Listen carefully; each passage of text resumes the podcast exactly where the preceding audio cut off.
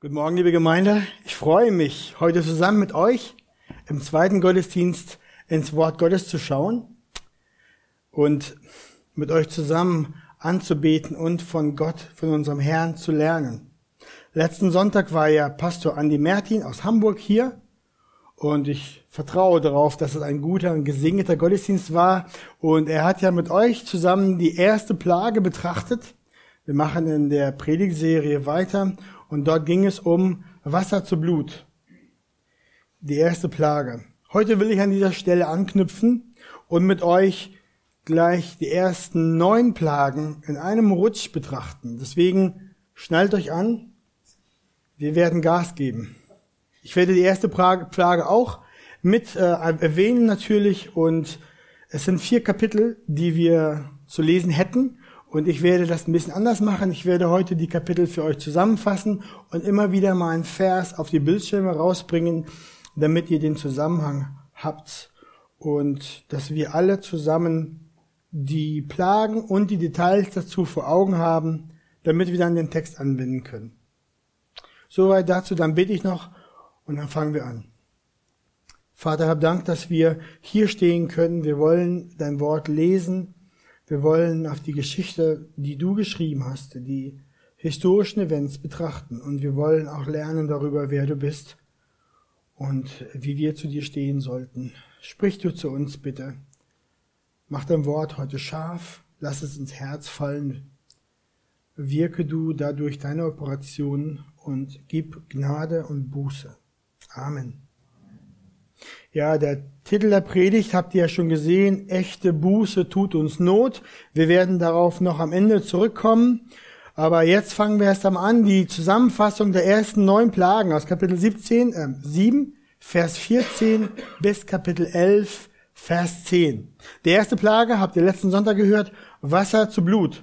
Das Herz des Pharao war schon am Anfang, bevor Mose mit den Plagen kam, verstockt.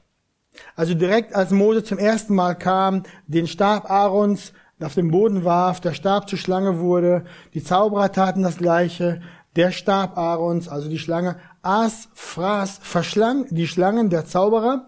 Und dann lesen wir, doch das Herz des Pharao verstockte sich und er hörte nicht auf sie, so wie der Herr es gesagt hatte. Dann sandte Gott Mose zu Pharao, um ihn zu sagen, der Herr, der Gott der Hebräer, hat mich zu dir gesandt, um dir zu sagen, lass mein Volk ziehen, damit es mir in der Wüste dient. Da Pharao nicht hören wollte, gebot Gott Mose, seinen Stab auszustrecken überall in Ägypten, so dass das Wasser überall zu Blut wurde. Im Nil, in den Kanälen, in den Wasserbecken, sogar in allen Gefäßen, ob Tönern oder Hölzern. Die Zauberer waren dann in der Lage, das Gleiche zu tun, so dass das Pharaos Herz sich weiter verstockte. Er ging heim, lesen wir, und er nahm es sich nicht zu Herzen. Diese Plage, die hielt sieben Tage an. Die Leute fingen an, um den Nil herum, an Ufern äh, zu, nach Wasser zu graben, um diese Plage zu überleben. Dann sehen wir weiter die zweite Plage, Frösche, die Froschplage. Wieder geht Mose zu Pharao und spricht zu ihm. So spricht der Herr. Lass mein Volk ziehen, damit es mir dient. Wenn du dich aber weigerst, es ziehen zu lassen, siehe, so will ich dein ganzes Gebiet mit Fröschen plagen. Und der Nil wird von Fröschen wimmeln. Die sollen heraufkommen in dein Haus, in deine Schlafkammer und auf dein Bett, auch in die Häuser deiner Knechte, unter dein Volk, in deine Backöfen und in deine Backtrüge. Und die Frösche sollen auf dich und auf dein Volk und auf all deine Knechte kriechen. Welch eine lästige Plage. Da kann man doch so viele französische Rezepte machen mit Froschschenkeln, das wird nicht gehen. Pharao aber lenkt nicht ein und Mose streckt seinen Stab aus und die Frösche kamen wirklich aus allen Pfützen, aus den Kanälen, aus dem Nil, die bedeckten das Land. Die Zauberer, lesen wir, waren auch in der Lage, das Gleiche zu tun.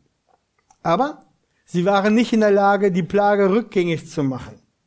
Darum rief Pharao Mose und sprach, bitte den Herrn, dass er die Frösche von mir nimmt und von meinem Volk, so will ich das Volk ziehen lassen, damit es dem Herrn Opfer darbringen kann. Mose bat Gott und der beendete die Plage auf den Wunsch des Pharao am nächsten Tag. Und daraufhin war ganz Ägyptenland erfüllt mit riesigen Bergen von toten, stinkenden Fröschen.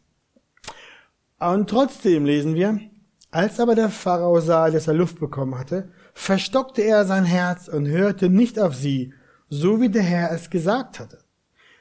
Ihr seht, Pharao sagte unter Druck der Froschplage, dass er das Volk ziehen lassen würde. Aber sobald die Plage vorbei war, verblieb er in seinem Herzen, verstockt, gegen Gott gerichtet. Er ließ das Volk nicht ziehen. Und so kommen wir zur dritten Plage, die Mücken. Weil Pharao Gottes Befehl nicht gehorsam sein wollte, trug der Herr es Mose auf, mit seinem Stab den Staub des Landes zu schlagen, und augenblicklich wurde der Staub in ganz Ägypten lang zu Mücken, die über alle Menschen und das Vieh kamen. Die Zauberer versuchten es auch, schafften es aber nicht mehr, dieses Wunder zu tun, und so kamen sie in dieser Sache auch zu Gott, äh, zu Pharao und sagten, das ist der Finger Gottes. Aber das Herz des Pharao war verstockt, so dass er nicht auf sie hörte, wie der Herr es gesagt hatte. Interessant. Die Ratgeber Pharaos haben jetzt geblickt. Ah, hier kommen wir nicht mehr mit. Da ist ein mächtiger dran als unsere Zauberkunst. Aber Pharao ließ sich nicht von seinem Weg gegen Gott abbringen. Sein Herz blieb unverändert. Und so kam es zur vierten Plage mit den Hundsfliegen. Wieder ging Mose vor den Pharao und sagte, so spricht der Herr, lass mein Volk ziehen, damit es mir dient. Pharao widerstand immer noch Gott. Und deswegen verseuchte Gott da fast das ganze Land mit diesen Fliegen. Bei diesem Wunder macht er nämlich einen Unterschied zwischen dem Volk Israel und den Ägyptern. Das Volk Gottes hatte keine Fliegen. Im Land Gosen keine Fliegen, der Rest des Landes verseucht mit Fliegen. Dies tat Gott als ein Zeichen der Erlösung zwischen seinem Volk und dem Volk der Ägypter, so dass Pharao wieder Mose rief und zu ihm sagte, geht hin, opfert eurem Gott in diesem Land. Ihr merkt, er wollte, dass die Ägypter, dass die Israeliten nicht aus dem Land gehen, sie sollen zu Opfern, so halb Gottes Wort gehorsam sein, aber sie sollen im Land bleiben. Mose machte Pharao daraufhin klar, dass Gott ihnen befohlen hatte, außerhalb des Landes zu opfern. Und worauf Pharao dann scheinbar einlenkte und sagte, ich will euch ziehen lassen, damit ihr dem Herrn, eurem Gott, in der Wüste Opfer darbringt. Aber zieht ja nicht weiter. Bittet für mich. Die Not hat so sehr gedrückt mit den Fliegen, dass Pharao scheinbar einlenkte. Mose bat dann für ihn, für das Volk. Gott fegte die Fliegen alle weg aber das Herz des Pharao blieb verstockt, so dass er das Volk nicht ziehen ließ. So kam es dann zu der fünften Plage, die Viehseuche. Wieder ging Mose auf Geheiß Gottes zum Pharao und rief Gottes Wort aus, lass mein Volk ziehen, damit es mir dient. Wenn nicht, würde er eine Seuche bringen über all das Vieh der Ägypter. Pharao lenkte nicht ein und so lesen wir, und der Herr tat dies am Morgen. Alles Vieh der Ägypter starb. Aber von dem Vieh der Kinder Israel starb kein einziges. Diese Plage war eine riesige finanzielle Katastrophe. Stellt euch nur vor, die teuren Pferde, Kühe, Kamele, Schafe, all das, was sie hatten, Nahrung, Fortbewegungsmittel, die schönen Porsches und Mercedes waren verschwunden, die Züge waren kaputt, riesen finanzieller Verlust für das ganze Land.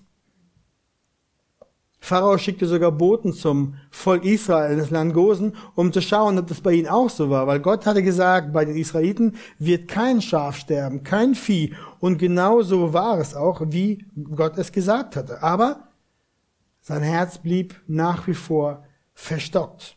Dann kommt es zur sechsten Plage, die Gespüre. Mose nahm Ofenruß, er warf es in die Luft, dieser Ruß wurde zu Staub und dieser Staub schlug sich dann nieder, symbolisch als Geschwüre über allen, ganz Ägypten. auf Mensch und Tier lesen wir. Selbst die Zauberer, die Berater von, von Pharao, konnten nicht zum, vor ihn treten. Sie waren so geschlagen von Geschwüren, dass sie zu Hause blieben. Aber das Herz des Pharao blieb so wie es war, unverändert, verstockt. Dann kam es zur siebten Plage, der Hagel. Hier ist es interessant zu bemerken, dass Gott Pharao jetzt deutlich sagte, wozu er die Plagen über ihn und sein Volk bringt. Wir lesen im Kapitel 9, denn ich hätte meine Hand schon ausstrecken und dich und dein Volk mit der Pest schlagen können, dass du von der Erde vertilgt worden wärst. Aber ich habe dich eben dazu bestehen lassen, dass ich an dir meine Macht erweise und dass mein Name verkündigt werde auf der ganzen Erde. Gott hätte Pharao in der Tat, Pharao und sein Volk mit der Pest alle umhauen können. Er hätte sogar den Finger schnipsen können und das ganze Volk würde sich in die einzelnen Atome auflösen und verschwinden. Das wäre Gott überhaupt nichts Schweres. Dann ist er derjenige, der sie zusammenhält.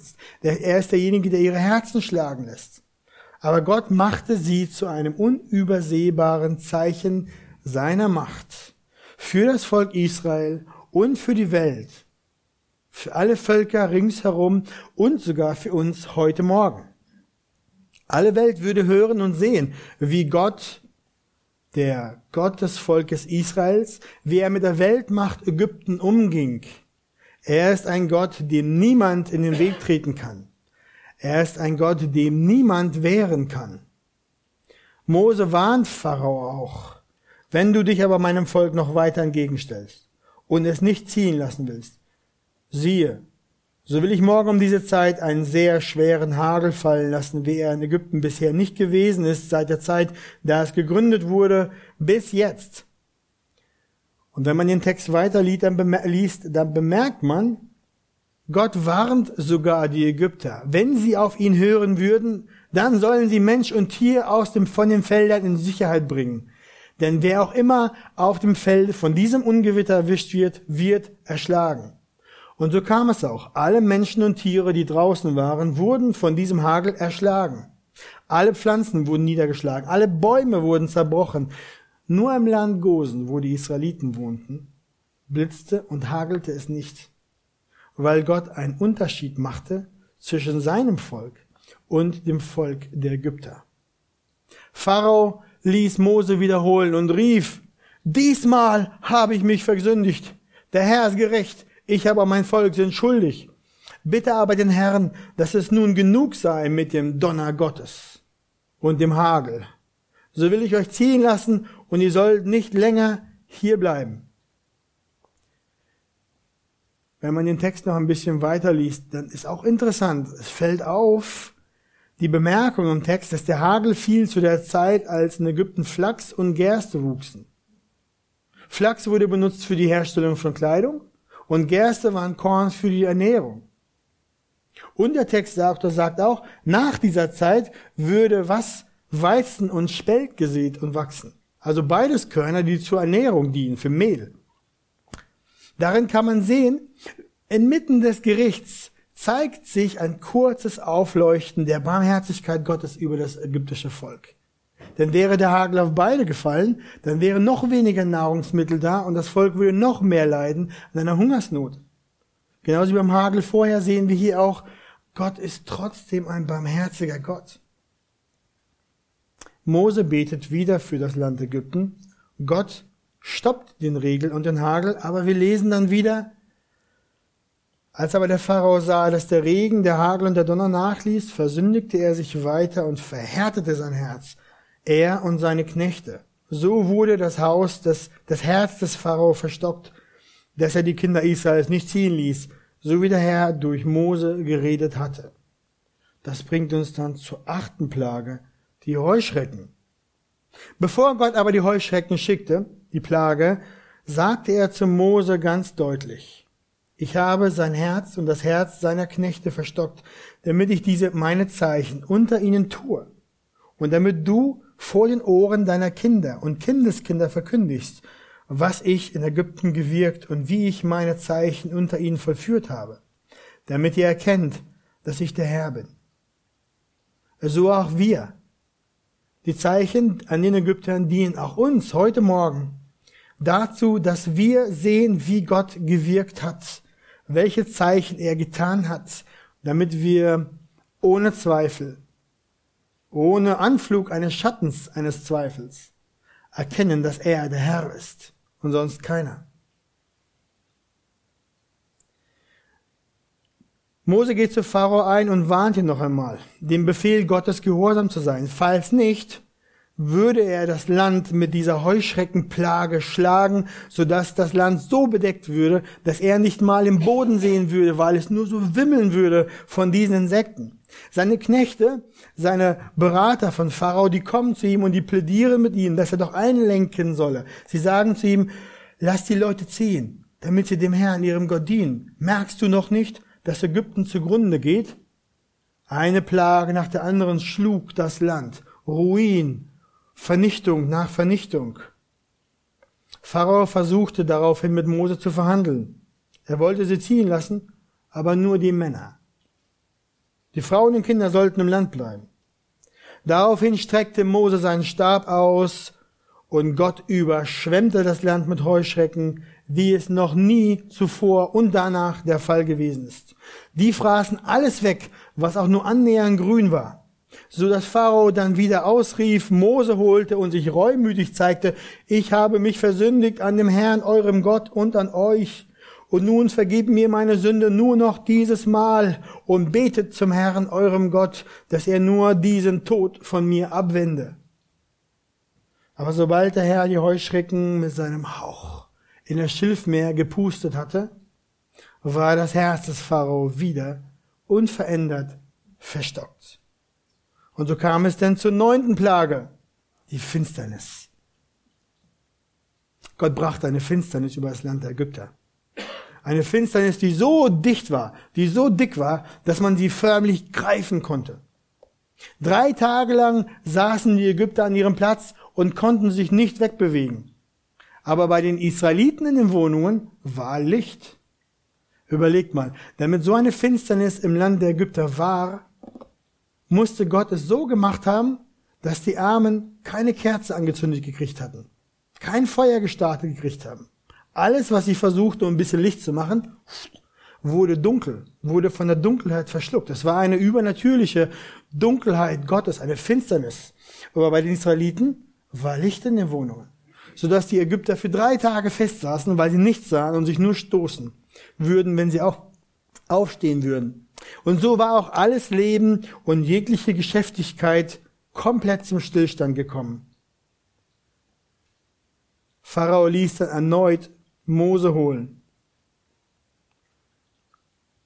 Geht hin, sagte er zu ihm, dient dem Herrn. Nur eure Schafe und eure Rinder sollen hier bleiben. Lasst auch eure Kinder mit euch ziehen. Pharao ist einen Schritt weitergegangen, aber trotzdem verhandelt er noch mit Mose. Lasst euer Habe hier, aber geht, sagte er. Mose wies ihn zurück. Nein, sagte er. Wir gehen nur, wenn wir alles mitnehmen. Der Text sagt, nicht mal eine Klaue wird zurückbleiben. Nicht mal ein Stückchen von einem alten Schaf im Suppentopf lassen wir zurück. Alles nehmen wir mit.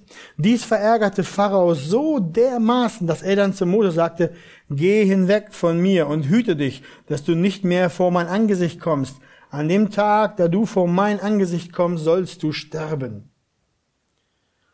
Und während Mose bei der Gegebenheit noch vor Pharao stand, sprach Gott zu ihm und kündigte dann die letzte Plage an, nach welcher der Pharao das Volk nicht nur ziehen lassen würde, sondern es aus dem Land jagen würde. Die Israeliten sollten vor der letzten Plage unter das Volk gehen zu den Nachbarn und von ihnen Gold und Silber verlangen, was sie später auch taten. Und Mose ließ dann die Worte Gottes Pharao verkünden und es hieß, um Mitternacht will ich mitten durch Ägypten gehen, alle Erstgeburt im Land in Ägypten soll sterben. Von dem Erstgeborenen des Pharao, der auf seinem Thron sitzt, bis zum Erstgeborenen der Magd, die hinter der Handmühle sitzt. Auch alle Erstgeburt unter dem Vieh. Und es wird ein großes Geschrei sein im ganzen Land Ägypten, wie es niemals gewesen ist, noch sein wird. Mose ging dann mit grimmigem Zorn weg von Pharao und ließ diesen mit der dunklen Wolke der Ankündigung des Gerichts des Todesengels, der zu Mitternacht kommen würde, zurück. Denn das Herz des Königs war von Gott verstockt, so dass er die Kinder Israels nicht aus seinem Land ziehen ließ. Soweit die Zusammenfassung. Die ersten neun Plagen. Viel könnte man jetzt sagen über die Plagen, über die Bedeutung und auf welche Art und Weise Gott dadurch die ägyptischen Gottheiten, die falschen Götter bloßstellte und zeigte, dass sie keine Macht haben und dass er Macht hat. Viel könnte man sagen darüber, was sie bedeuten, wie Gott in seiner Souveränität da handelt und ihm nichts und niemand in den Weg stellen, kann. Aber heute Morgen möchte ich auf ein anderes Thema fokussieren. Und in Anlehnung an die Predigt von Pastor Wolfgang aus der Arche möchte ich die Geschichte dahingehend auslegen, dass wir uns die Reue, die Buße, die Umkehr des Pharao anschauen und darüber nachdenken über falsche Buße und echte Buße. Ich möchte, dass wir aus dem Wort die Warnung hören, am Beispiel des Pharao, wie falsche Buße aussieht, um uns alle zu ermutigen, rechten Herzens Buße zu tun, also umzukehren. Deswegen auch der Titel der Predigt heute Morgen, echte Buße tut uns Not. Seid ihr bereit? Punkt eins: Pharao suchte in der Not das Gebet. Bei der Froschplage haben wir es gesehen. Da hat es ihm schon so wortwörtlich gestunken, dass er dann sagte, bittet den Herrn. Auch bei den anderen Plagen hatte Pharao eine ähnliche Reaktion. Not lehrt beten. Wenn Menschen krank werden oder Unglück über sie hineinbricht, dann wollen sie beten und, und manchmal bitten sie sogar, dass Gläubige für sie beten, was für sie vorher vielleicht lächerlich gewesen ist und eine Torheit, das machen sie dann. Darum bitten sie dann. Und wir haben dann aus Psalm 50 das Wort, rufe mich an am Tag der Not, so will ich dich erretten. Und du sollst mich ehren. Nun, Pharao rief zwar in seine Not, aber er war meilenweit, er war ewig weit weg davon entfernt, Gott die Ehre zu geben. Er rief zwar um Hilfe, aber, Punkt zwei, Pharao betete verkehrt. Was sagt er denn? Er sagt, bitte den Herrn, dass er die Frösche von mir nimmt und von meinem Volk. Ihr merkt, Pharao bittet hier nicht um Vergebung für sein verstocktes, böses Herz. Er tut nicht wirklich Buße. Er kehrt nicht um. Er benennt sein Unrecht nicht. Er will nur was? Er will die Plage vom Hals haben. Und genauso geht es auch heute vielen Menschen unter uns. Ihre Zuwendung zu Gott ist nur da, um ihr Problem loszuwerden. Aber nicht darum, ein neues Herz zu bekommen, ein neuer Mensch zu werden. Da ist kein wirklicher Zerbruch im Herzen wo sich das Knie des Herzens beugt vor dem Thron des Königs. Wir sehen auch an Pharao, Punkt drei, er macht falsche Versprechen. Pharao versprach nämlich, das Volk ziehen zu lassen, damit es dem Herrn Opfer darbringen kann. Er tut es mehrere Male, fast nach jeder Plage. Aber so reden Menschen, die weit weg sind von Gott. So reden Menschen, wenn sie in ihrer jetzigen Katastrophe stecken und zu Gott rufen, dann versprechen sie alles Mögliche. Wenn du mich hier rausholst, dann höre ich auf zu saufen. Dann will ich in die Kirche gehen. Dann werde ich ein richtig anständiger Mensch. Ich werde mein Leben ändern. Ich werde dann in die Kirche gehen und dir dienen. Aber diese Versprechen sind Lügen. Denn sobald die Plage von ihnen abgewandt ist, bleibt alles beim Alten. Das, was Gott versprochen wurde, ist dann schnell vergessen. Solche Gebete sind nicht echt. Sie kommen nicht aus der Tiefe des Herzens, eines bußfertigen Herzens, sondern die kommen aus der Motivation, unbequeme und schmerzhafte Konsequenzen der Sünde und Not loszuwerden.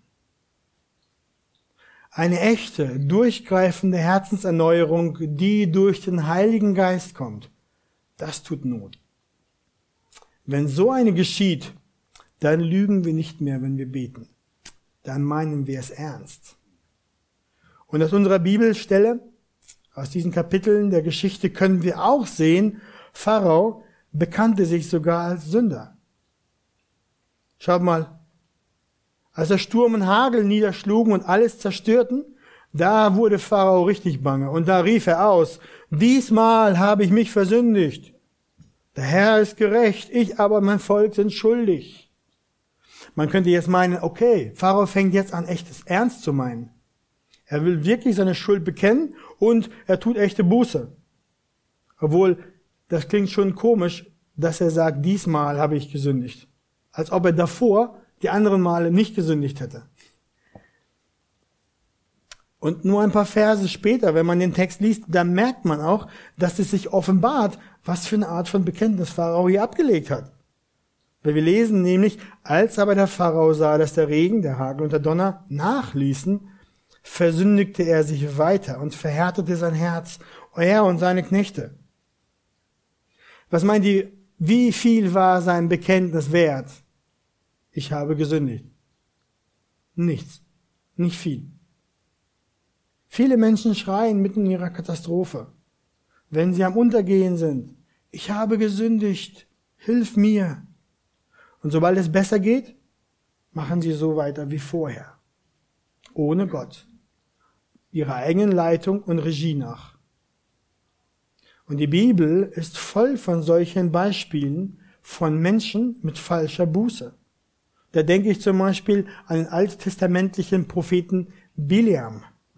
Dieser schickte sich an, auf Bitten und Rufen des heidnischen Königs Balak, als das Volk Israel aus der, nach der Wüstenwanderung kam, um das gelobte Land einzunehmen, da hatte der Balak den Biliam gekauft mit viel Geld, dass dieser falsche Prophet kommt und das Volk Gottes verflucht. Unterwegs dorthin versperrte ein Engel ihm den Weg mit einem feurigen Schwert und verbot ihm, Israel zu verfluchen, sondern nur zu segnen. Diese Begegnung erschütterte Biliam so sehr, dass er auch, wie Pharao ausrief, ich habe gesündigt. Und wirklich, er verfluchte auch das Volk danach nicht, sondern segnete es.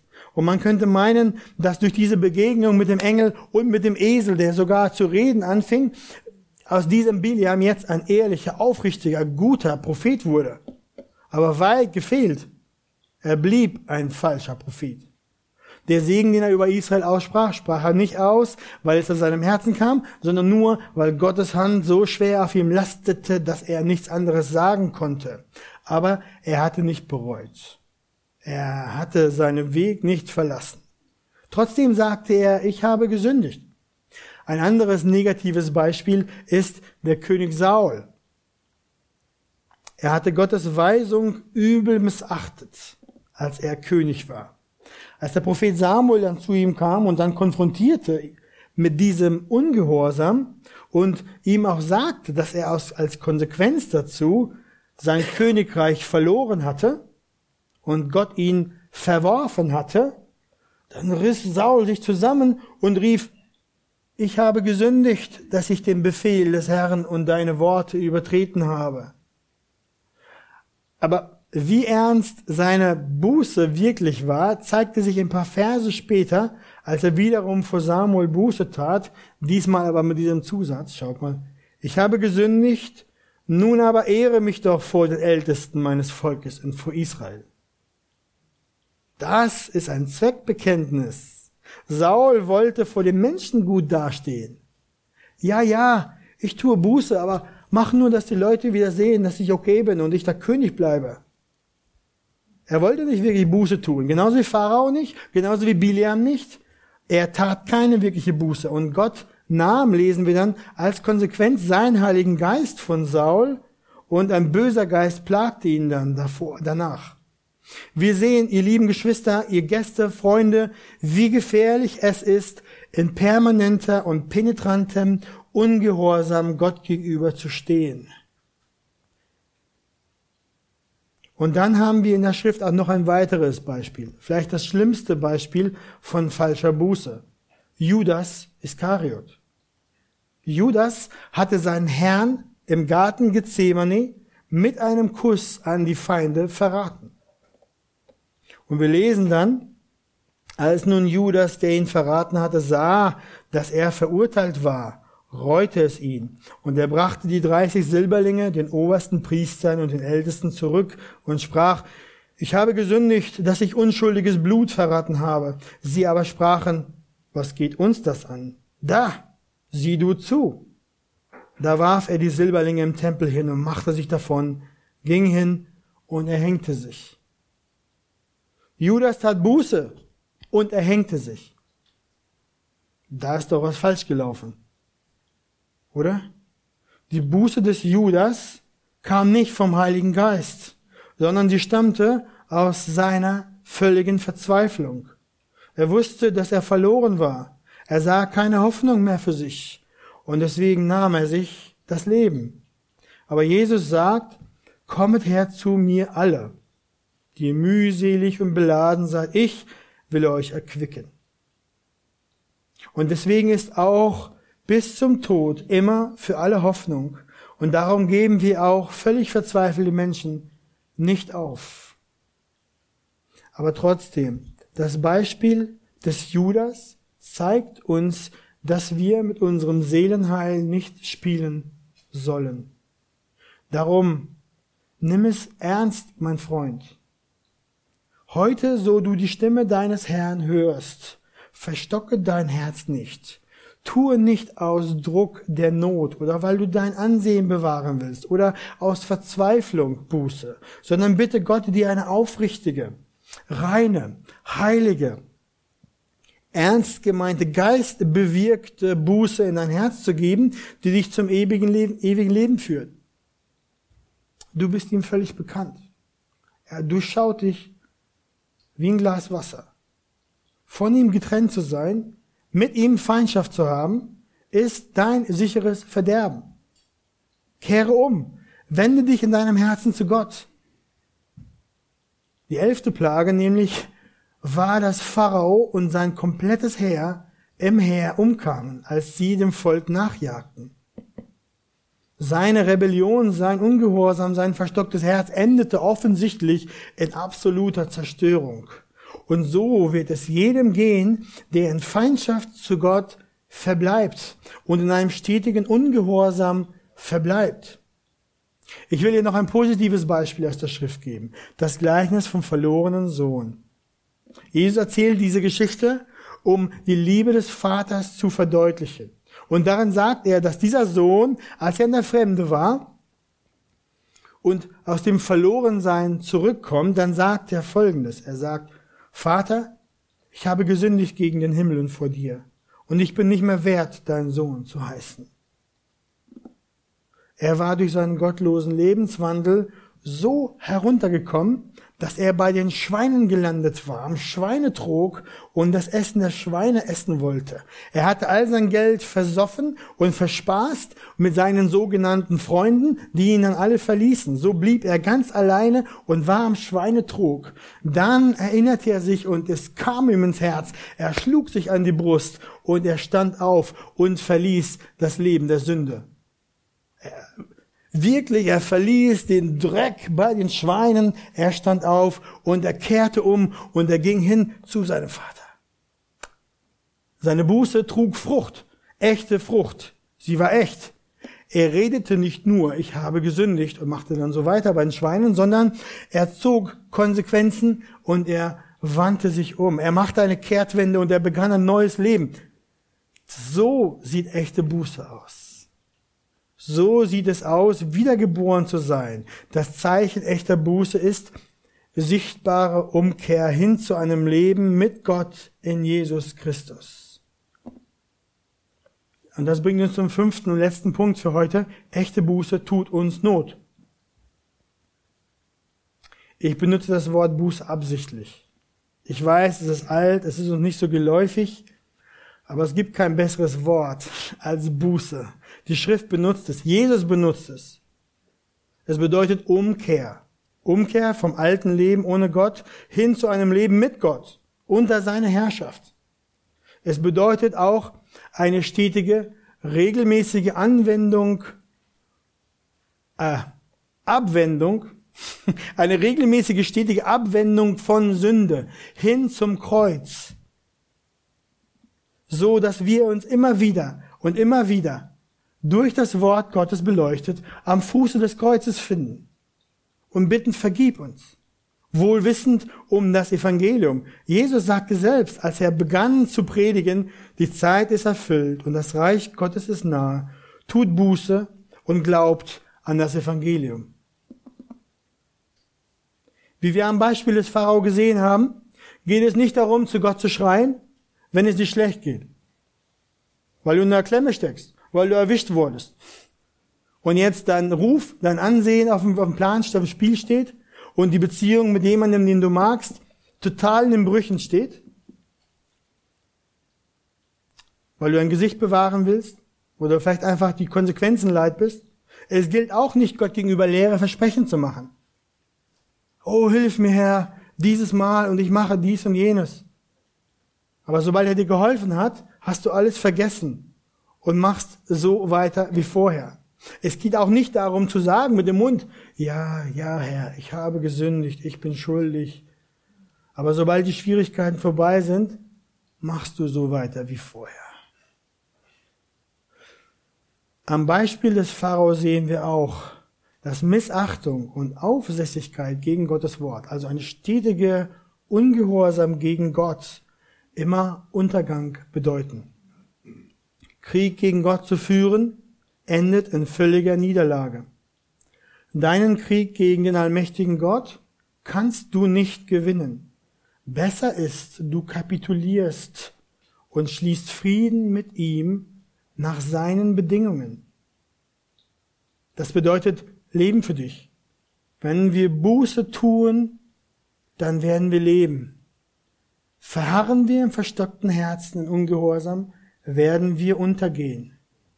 Freund, wenn du heute Morgen hier sitzt und merkst, dass du dich wie Pharao verhältst, dann höre den Ruf, lass dich versöhnen mit Gott durch das Opfer Christi am Kreuz. Hisse die weiße Flagge, gib auf Komm zu Gott und beuge dich, lege deine Waffen nieder. Hör auf, dich gegen Gott widerspenstig zu zeigen und deinen Weg und deinen Willen zu suchen. Lass den Aufstand und den Krieg, weil du Herr deines Lebens selbst sein willst. Komm und gib dein Leben auf und du wirst es gewinnen. Jesus sagt, wer sein Leben zu retten sucht, der wird es verlieren. Und wer es verliert, der wird es erhalten. Also wenn du dein Leben aufgibst in die Hand Gottes hinein, wirst du finden, dass du erst wirklich zu leben beginnst. Und wenn du das nicht machst und du bist ein Kind Gottes, dann werden deine Knochen verschmachten. So wie David im Psalm 51 schreibt. Solange ich meine Schuld nicht bekannte, verschmachteten meine Gebeine. Und wenn wir Buße tun, dann werden wir frei von Gefangenschaft und Sünde, vom Tod weg hin zum Leben, zu einem ewigen Leben bei Gott in der Herrlichkeit, in Fülle und Freude, in Friede und ohne Gewissensbiss. Und du, Bruder oder Schwester, wenn du in deinem Leben Eheprobleme hast, die stetig über dir hängen, wenn du mit anhängender Sünde zu tun hast, die immer und immer da ist, dann komm zu Jesus und tue echte Buße. Buße, welcher Taten folgen. Taten folgen, gehe Schritte, die zeigen, dass du nicht wieder das Gleiche sagst, nicht wieder das Gleiche tust, nicht wieder das Gleiche denkst. Sieh ein, dass du wirklich loslassen musst, dass du aufhören musst, dass du loslassen musst, da festzuhalten und dass du aufhören musst, die Schuld beim anderen zu suchen. Buße tut man immer nur selbst für sich selbst. Gott fragt nur nach deinem Herzen.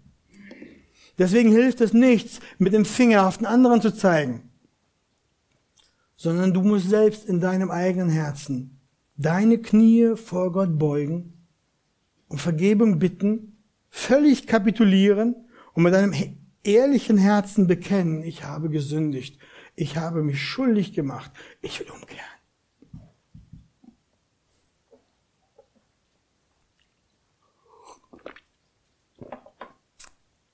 Dann sagt unser Herz, ich will nicht mehr. Ich will das nicht mehr tun. Ich will das nicht mehr trinken. Ich will es nicht mehr sehen. Ich will es nicht mehr anfassen. Ich will es nicht mehr sagen und ich will es auch nicht mehr denken.